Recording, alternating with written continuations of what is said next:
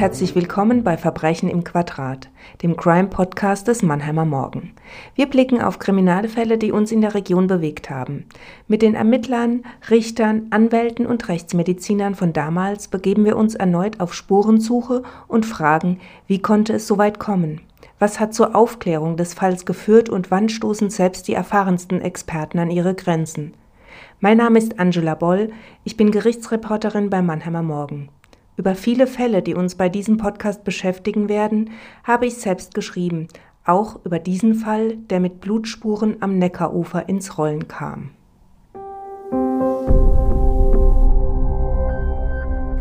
Am 30. Dezember 2015 entdeckt ein Mannheimer beim Gassigehen am Neckarufer Blutspuren. Er informiert die Polizei.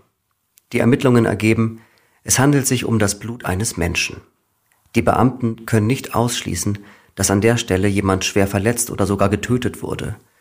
Weitere Anhaltspunkte zu einer verletzten Person gibt es allerdings nicht, auch keinen vermissten Fall und keine Leiche. Vier Wochen später wird am Rheinufer in der Nähe von Mainz die Leiche einer Frau angespült. Ein DNA-Abgleich und die Obduktion ergeben, dass es sich um die Frau handeln muss, die in Mannheim am Neckarufer verletzt wurde. Weitere DNA-Spuren, die am Tatort gesichert wurden, führen zu einem 26-Jährigen. Er wohnte lange Zeit neben der Getöteten. Der Mann bestreitet die Tat, auch als er ein Jahr später vor Gericht steht. Doch die Beweislast ist erdrückend. Der 26-Jährige wird wegen Totschlags zu elf Jahren Haft verurteilt. Das Motiv ist bis heute unklar.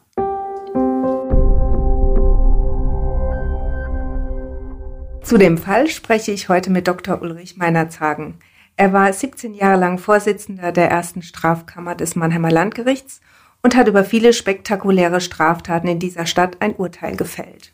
Seit 2016 ist er im Ruhestand und widmet sich nun, wie er uns im Vorgespräch erzählt hat, vor allem der Lektüre. Herr Meinerzhagen, der Fall Jenny war einer Ihrer letzten am Landgericht. Sie haben sich für uns die Mühe gemacht und sind die Gerichtsakten noch einmal durchgegangen, obwohl das eigentlich genau die Lektüre war, die sie im Ruhestand vermeiden wollten. Wie hat es sich denn angefühlt, nochmal in die Vergangenheit einzutauchen? Zunächst guten Tag, Frau Boll. Und äh, ich muss etwas richtigstellen gleich zu Beginn. Ich habe nicht die gesamten Verfahrensakten eingeschaut.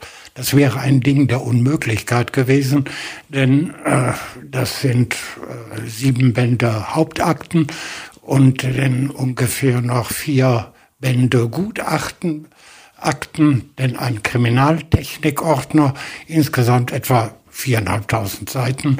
Und äh, das wollte ich mir dann nun nicht antun. Ich habe deshalb nur ein Urteil, was allerdings ähm, letztlich wenig zur Aufbesserung des Erinnerungsvermögens äh, beigetragen hat, weil es nämlich ein abgekürztes Urteil äh, war, weil die Revision zurückgenommen worden war in diesem Fall ähm, die Anklageschrift und ähm, das allein aufgrund der Aktenlage erstellte psychiatrische Gutachten des damaligen Sachverständigen Herrn Dr. Pleines eingesehen.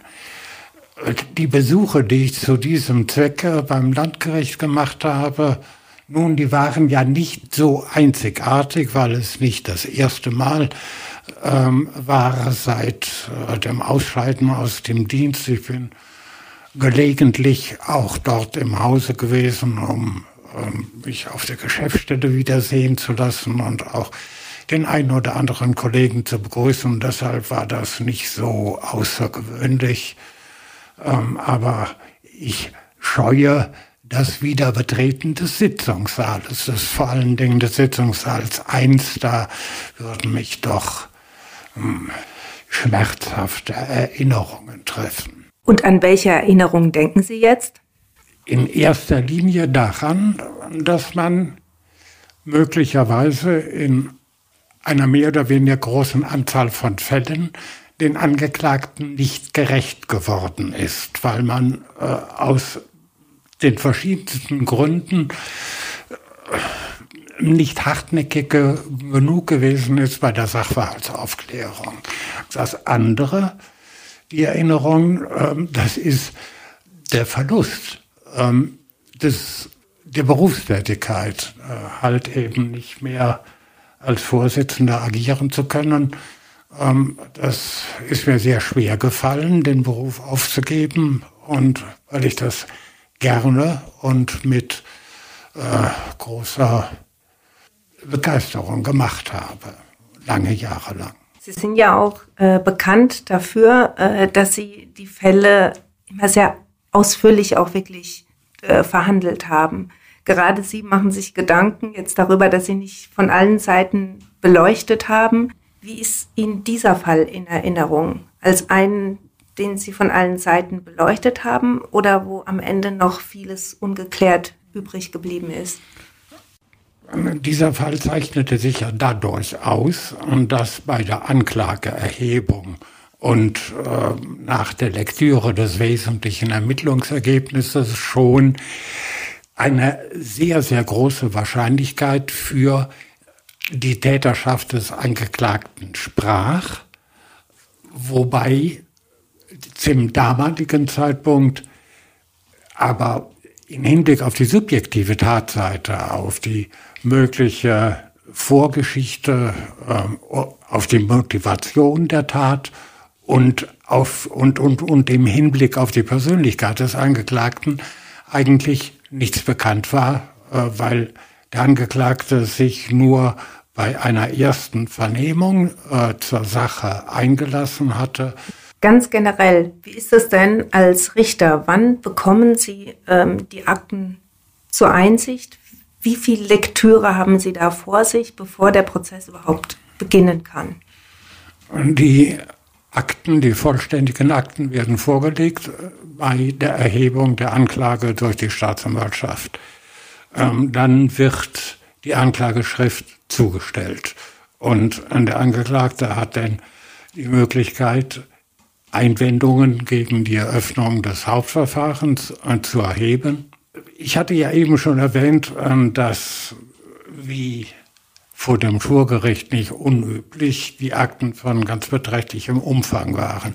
Und äh, bei der Entscheidung über die Öffnung des Hauptverfahrens äh, wird ja schon ein Wahrscheinlichkeitsurteil äh, verlangt, nämlich über die Verurteilungswahrscheinlichkeit.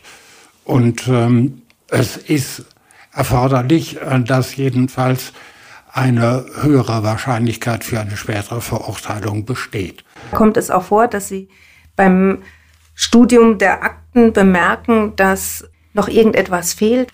Während meiner Tätigkeit hier in Mannheim ist das eigentlich nur in den seltensten, seltensten Fällen geschehen. Ähm, da waren die Verfahren in aller Regel ausermittelt, so dass auch bei einer besonders kritischen Prüfung da kein Anlass bestand, etwa noch Nachermittlungen in Auftrag zu geben. Das eine oder andere Mal, aber das lässt sich wirklich an den Fingern einer Hand abzählen, ähm, habe ich zusätzliche Ermittlungen äh, in Auftrag gegeben. Darüber, nämlich über die geleistete Vorarbeit bei diesem Verfahren, habe ich im Vorfeld mit dem damaligen Soko-Leiter, dem ersten Kriminalhauptkommissar Erhard Becker, gesprochen.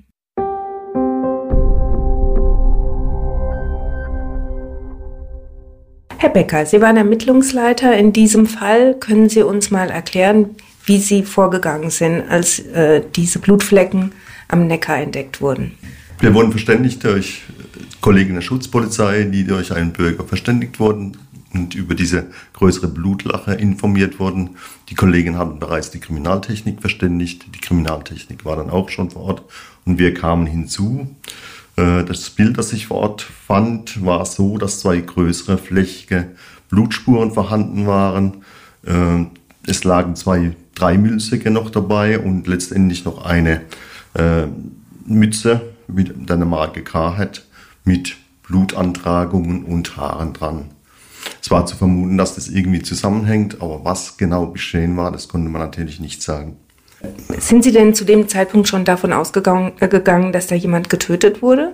Nein, zu diesem Zeitpunkt gingen wir davon noch nicht aus. Es hätte auch ein, was anderes sein können. Es hätte ein Unfall geschehen sein können, dass jemand hingefallen ist, entsprechend äh, gestürzt ist oder sonst was.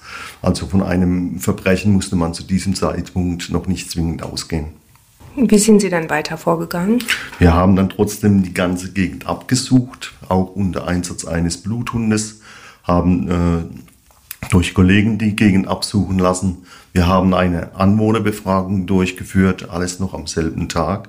Und dann tags drauf hatten wir eben, weil wir auch Verdacht hatten, dass etwas im Neckar sein könnte, äh, haben wir äh, durch, durch die Wasserschutzpolizei einen Tauchereinsatz veranlasst.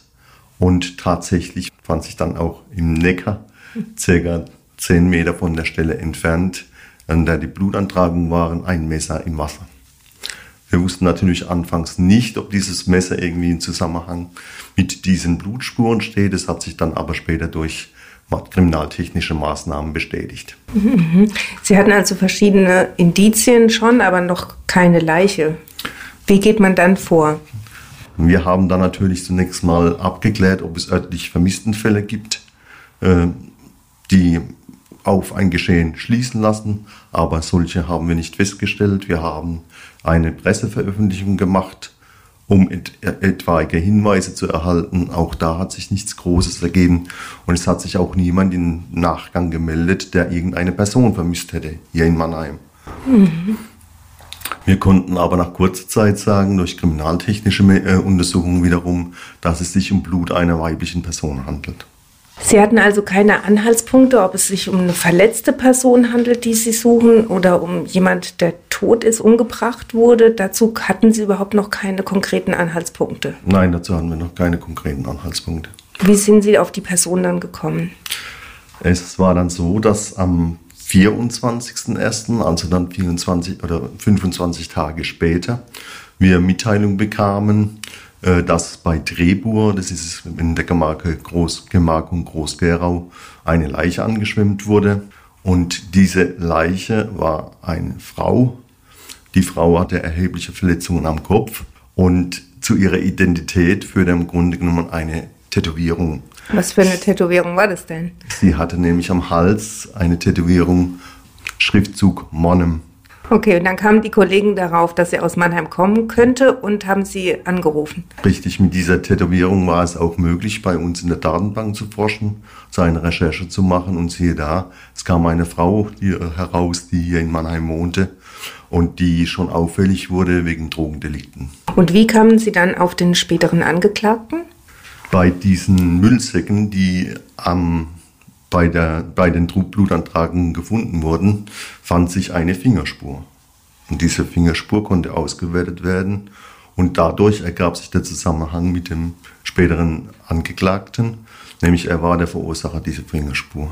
Mhm, die äh, Blutspuren waren da auch Blutantragungen des Angeklagten am Tatort? Es war ein kleiner Blutstropfen an einer Stufe, die direkt, direkt zum, zu diesen größeren Blutantragungen führte. Und einer dieser Blutstropfen konnte dann später auch dem späteren Angeklagten zugeordnet werden. Wir haben festgestellt, dass er mit der Getöteten eine Zeit lang im selben Anwesen gewohnt hat und äh, allerdings vor längerer Zeit schon ausgezogen war. Die Berührungspunkte zwischen beiden gab es offensichtlich, aber welche Art die waren außer der Nachbarschaft, konnten wir letztendlich dann auch nicht herausfinden. Vielen Dank, Herr Becker, für das Gespräch.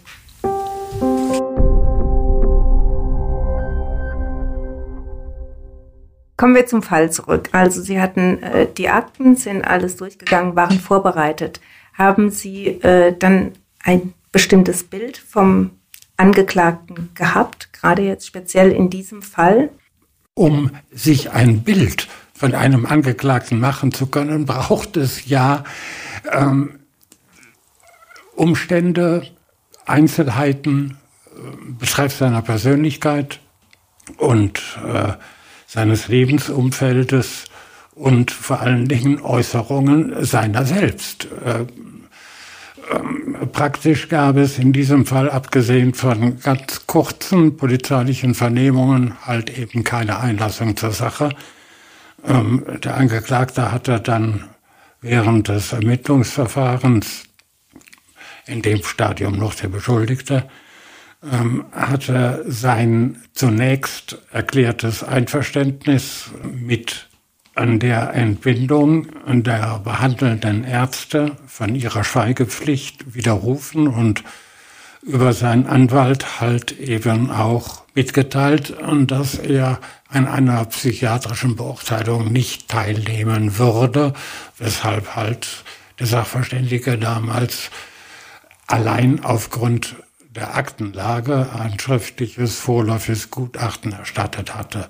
Okay, Sie haben eindeutige Indizien, einen Angeklagten, der alles abstreitet und sich nicht begutachten lassen möchte. Was können Sie denn in solchen Situationen als Richter dann überhaupt noch tun? Mir kam es in dieser Situation entscheidend darauf an, Näheres über den Angeklagten und seine Persönlichkeit eben zu erfahren. Und dafür erschien es mir besonders geboten, darauf hinzuwirken, dass der Angeklagte entgegen seiner, seines bisherigen Verhaltens sich nun doch einem psychiatrischen Sachverständigen öffnen würde, was denn schließlich halt eben, nachdem ich den Angeklagten auch persönlich angeschrieben hatte und ihm die Verfahrenssituation ähm, geschildert hatte und ihm dann vermittelt habe, dass es äh, für das Gericht, aber auch für den Angeklagten möglicherweise selbst von Vorteil sein könnte, wenn er sich zur Sache oder zumindest zur Person einlassen wird. Und hat er Ihnen denn auf diesen Brief geantwortet? Ja, über seinen damaligen Verteidiger, zu dem das Vertrauensverhältnis sich äh, in einer Krise befunden hatte. Ähm, ihm wurde dann noch eine weitere aus der gleichen Kanzlei von Herrn Rechtsanwalt Endler ähm, eine Anwältin beigeordnet, die Frau Rechtsanwältin Weiß, äh, die einen ungebrochen guten Kontakt zu dem Angeklagten hatte und äh, möglicherweise auf deren guten Zuredens hat der Angeklagte sich dann bereit erklärt, ähm, an seiner psychiatrischen Begutachtung mitzuwirken, wobei allerdings Fragen, die Bezug zum objektiven Tatgeschehen und zu dessen Vorgeschichten, äh, Vorgeschichte hatten, außen vor blieben. Dazu hat er sich halt auch gegenüber dem psychiatrischen Sachverständigen wie auch in der Hauptverhandlung nicht weiter geäußert. Können Sie denn was dazu sagen, warum das Verhältnis zwischen Anwalt und dem Beschuldigten nicht sehr gut war, so wie Sie es eben beschrieben haben? Äh, das Verhältnis hatte sich augenscheinlich verschlechtert, äh, obwohl äh, der Herr Rechtsanwalt Ettler ja zunächst von dem Angeklagten als neuer Verteidiger benannt worden war, nachdem die ihn zunächst vertretene Rechtsanwältin, die stammte wohl aus dem Frankfurter Raum, ähm, schon bei Beginn des Ermittlungsverfahrens entpflichtet worden war von dem Angeklagten. Weshalb es dann nun zu ähm, einem Spannungsverhältnis äh, zwischen ähm, Herrn Rechtsanwalt Endler und dem Angeklagten gekommen war. Das entzieht sich natürlich im Wesentlichen meiner Kenntnis. Der Angeklagte hat eine Erklärung abgegeben, ziemlich gleich am Anfang. Wie hat diese Erklärung auf Sie gewirkt? Ich muss ehrlich gestehen, ich kann mich an den genauen Wortlaut an diese Erklärung oder auch überhaupt nur an den Inhalt dieser Erklärung kaum mehr erinnern. Da kann ich Ihnen ja vielleicht mal kurz auf die Sprünge helfen. Ich habe ja zugehört. Ja. Und zwar äh, hat er, der Angeklagte, ja nicht nur die Tat bestritten, sondern er hat jemand anderen verdächtigt. Und zwar den damaligen Vermieter. Ich erinnere mich jetzt daran, ähm, es handelte sich äh, bei der von dem Angeklagten belasteten Person um den äh, um seinen ehemaligen Vermieter und um den äh, gleichermaßen den ehemaligen Vermieter der Geschädigten. Die beiden Personen waren nämlich unmittelbarer Nachbar dort im Anwesen in der Böckstraße. Ähm, und äh, es wurde vorgetragen, der Angeklagte habe kurz vor seinem Auszug aus der Böckstraße, als, als er dann nämlich anlässlich der Aufnahme seines Studiums nach Mannheim-Rheinau verzogen war. Und dort ähm, Handschuhe, die auch Blutspuren von einer früheren Verletzung ähm, enthalten, enthalten hätten, habe er ebenso äh, wie unter anderem auch nicht mehr äh, gebrauchte Plastikmülltüten ähm, dort in den Abfall geworfen. Und der Vermieter, so die Theorie des Angeklagten, habe ein unmittelbares Interesse daran gehabt, sich der Geschädigten äh, zu entledigen. Diese habe nämlich eine Kündigungsschutzklage erhoben, nachdem er die Kündigung ausgesprochen hatte. Aha, also der Vermieter soll sich Dinge des Angeklagten aus der Mülltonne geholt haben, um sie später, wenn er seine lästige Mieterin umgebracht hat, am Tatort abzulegen, um damit die Spur zu dem Angeklagten zu legen. Klang das für Sie schlüssig? Nein. Wie, wie setzt man dann fort als Richter? Also Sie haben ein Geständnis, was aus Ihrer äh, Sicht nicht glaubwürdig ist. Was war denn jetzt Ihr nächster Schritt? Sie müssen berücksichtigen, ich entscheide nicht alleine und auch die Berufsrichter entscheiden nicht alleine, sondern da sind ja Schöffen vorhanden, die keinerlei Aktenkenntnis haben und die auch das wesentliche Ermittlungsergebnis der Anklageschrift nicht zur Kenntnis bekommen, sondern nur den Anklagesatz, der in diesem Fall äh, durch den Herrn Oberstaatsanwalt Gattner erstellt worden war und von prägnanter Kürze war. Also eine halbe Seite.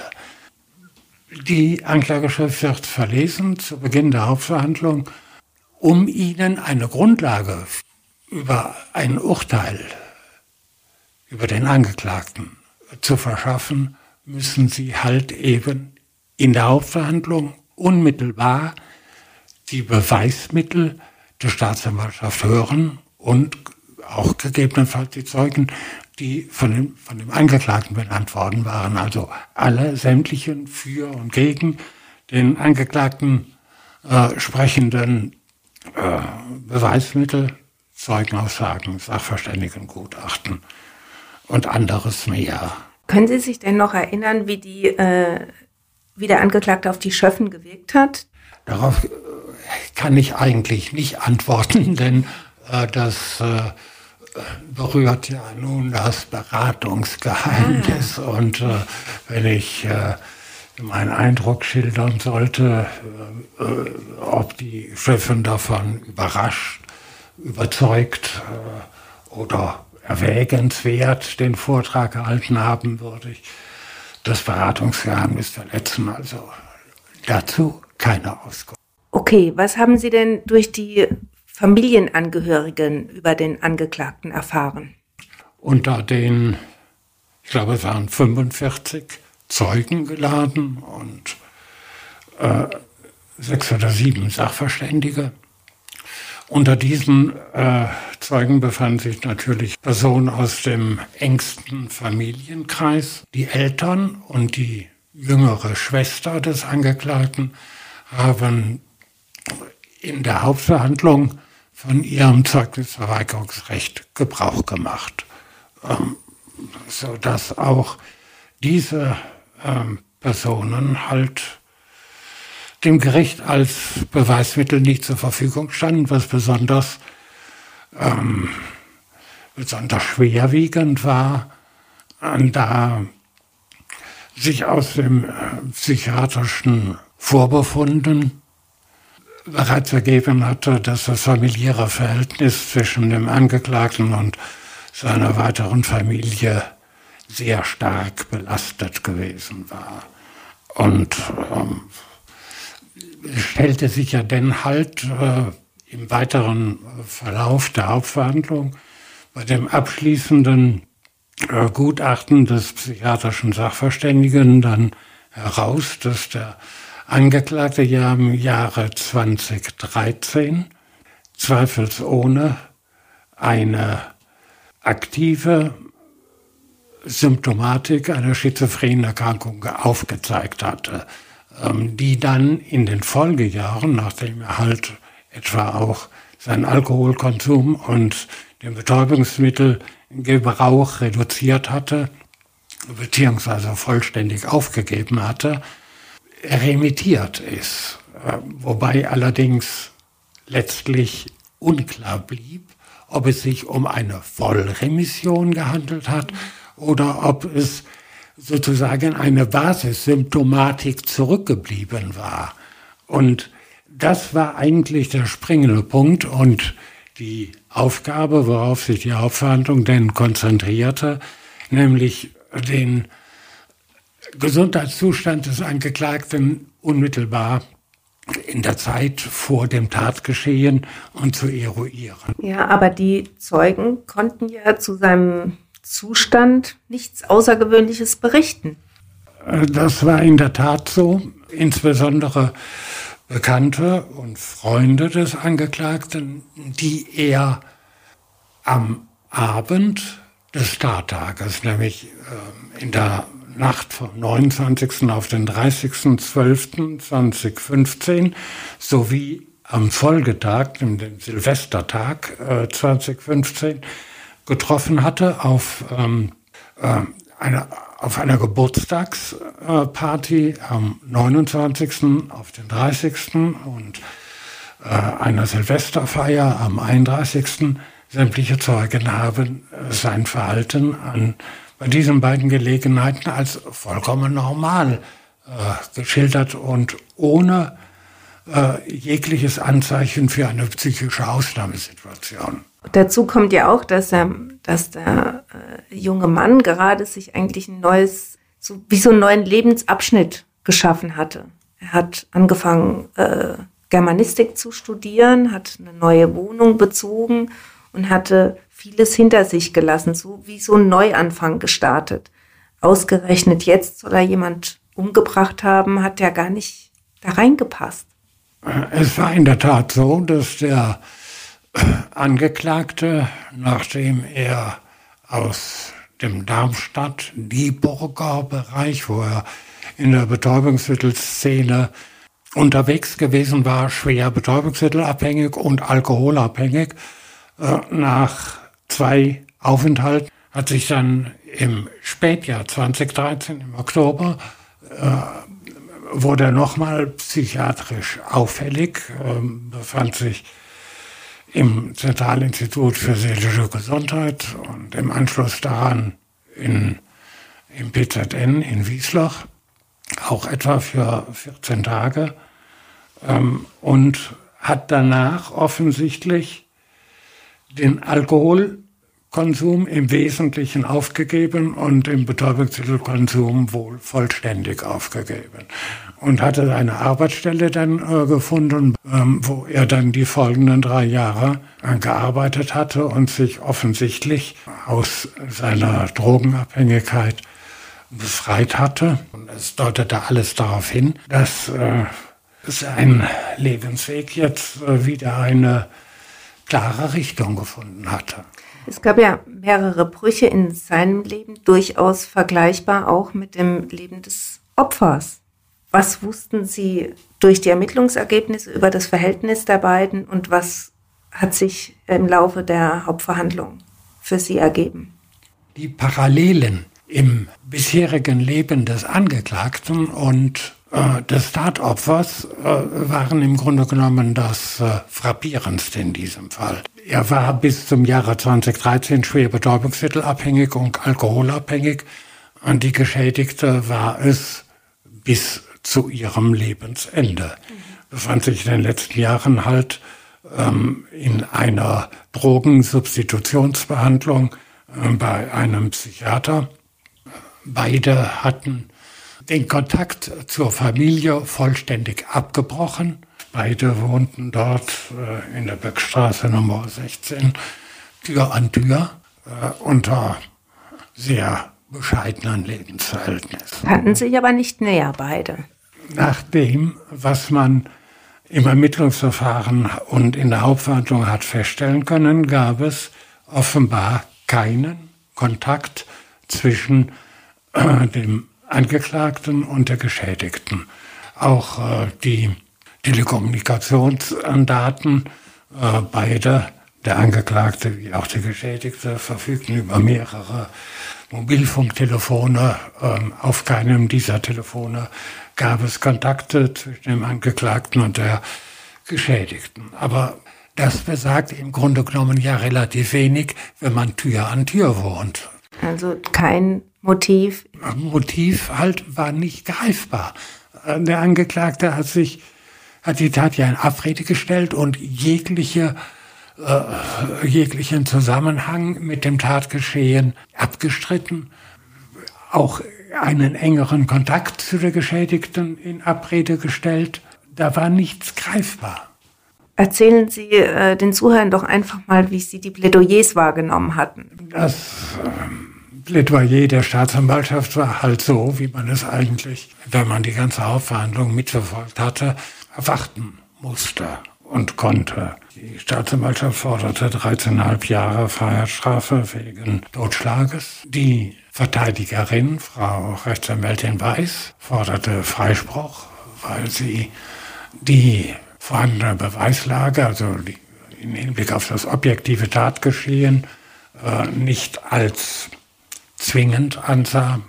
Und der Rechtsanwalt Endler äh, hat für seinen Mandanten die Unterbringung in einer psychiatrischen Krankenanstalt äh, beantragt, äh, wobei er davon ausging, dass der Angeklagte auch zum Zeitpunkt der Tatbegehung äh, sich aufgrund einer schizophrenen Erkrankung in einem seine Schuldfähigkeit aufhebenden geistigen Zustand befunden habe. Allerdings aufgrund der unbehandelt bleibenden geistigen Erkrankung eine erhebliche Gefahr für die Öffentlichkeit darstellte. Man muss erklären, der Dr. Bleines, der psychiatrische Gutachter, hat das nicht bestätigt. Das ist korrekt. Er hat die Frage an der Voraussetzungen aus medizinischer Sicht ähm, für einen Ausschluss der Schuldfähigkeit nicht bejahen können. Der Verteidiger stand offenbar bei der Überzeugung, dass es keine Totalremission gegeben habe und dass es halt eben der Hauptverhandlung letztlich nicht möglich gewesen sei, Beweismittel für den Gesundheitszustand des Angeklagten einzuführen, äh, die einen akuten Krankheitsschub dargelegt hätten. Der psychiatrische Sachverständige hat das eben anders gesehen und äh, sprechen auch viele und für die Kammer halt eben die überzeugenderen Gründe äh, für die Ansicht des Sachverständigen, dass nämlich eine Beeinträchtigung oder gar eine Aufhebung der Schuldfähigkeit aufgrund einer schizophrenen Erkrankung zum Tatzeitpunkt ausgeschlossen werden kann. Kommen wir nochmal zu den Plädoyers äh, zurück. Es war sehr außergewöhnlich. Also einmal ein Freispruch unter diesen Bedingungen war auch schon außergewöhnlich, weil es ja doch äh, sehr drückende äh, Beweise waren. Zum anderen hatten Sie ja auch schon den Konflikt zwischen Verteidiger und Anwalt angesprochen, der wohl schon vor der Verhandlung bestand und während der Verhandlung immer sichtbarer wurden. Es war ja zum Beispiel so, dass der Angeklagte immer zwei Plätze frei ließ neben seinen Verteidiger.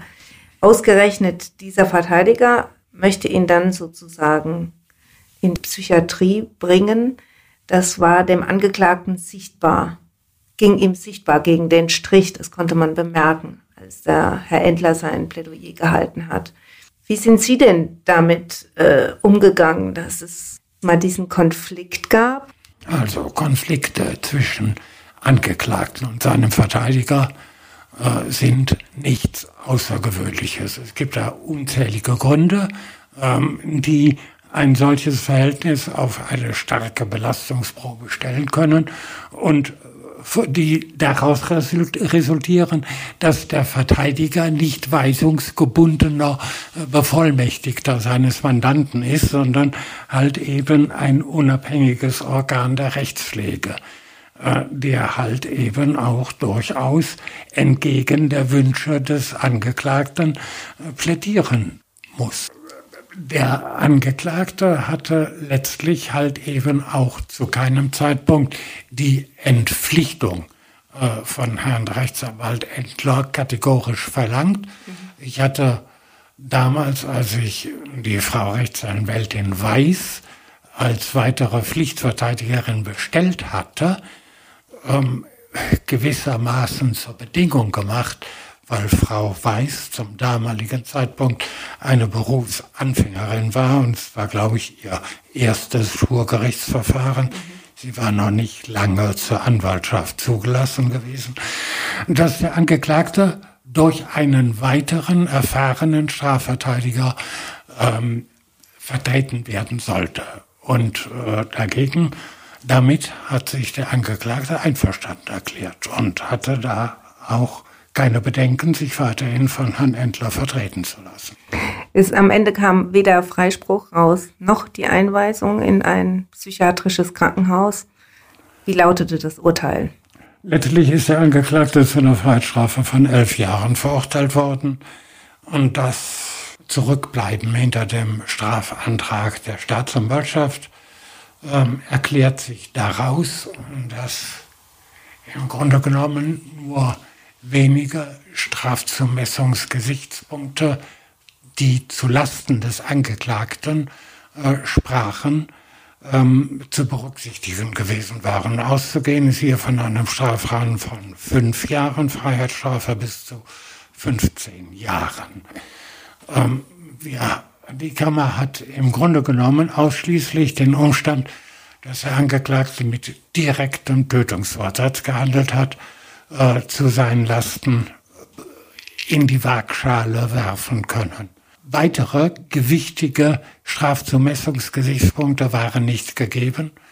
Äh, die hätten sich möglicherweise ergeben können aus einer Einlassung des Angeklagten zum Verhältnis zu der Geschädigten und äh, zur Sache selbst, aber er hat sich nicht geäußert. Möglicherweise schwer abzuwägen, möglicherweise zu seinem Vorteil, indem eine Freiheitsstrafe von, sage ich mal, nur elf Jahren ähm, erkannt worden ist, aber möglicherweise auch zu seinem Nachteil, wenn nämlich halt durch eine weitere Einlassung des Angeklagten weitere Umstände, insbesondere für den Sachverständigen wesentliche Umstände äh, ans Tageslicht gekommen wären, die eine andere Beurteilung der Frage der Schuldfähigkeit ermöglicht hätten. Also das ist schwer zu beurteilen und da kann man nur spekulieren, äh, ebenso wie man nur darüber spekulieren kann,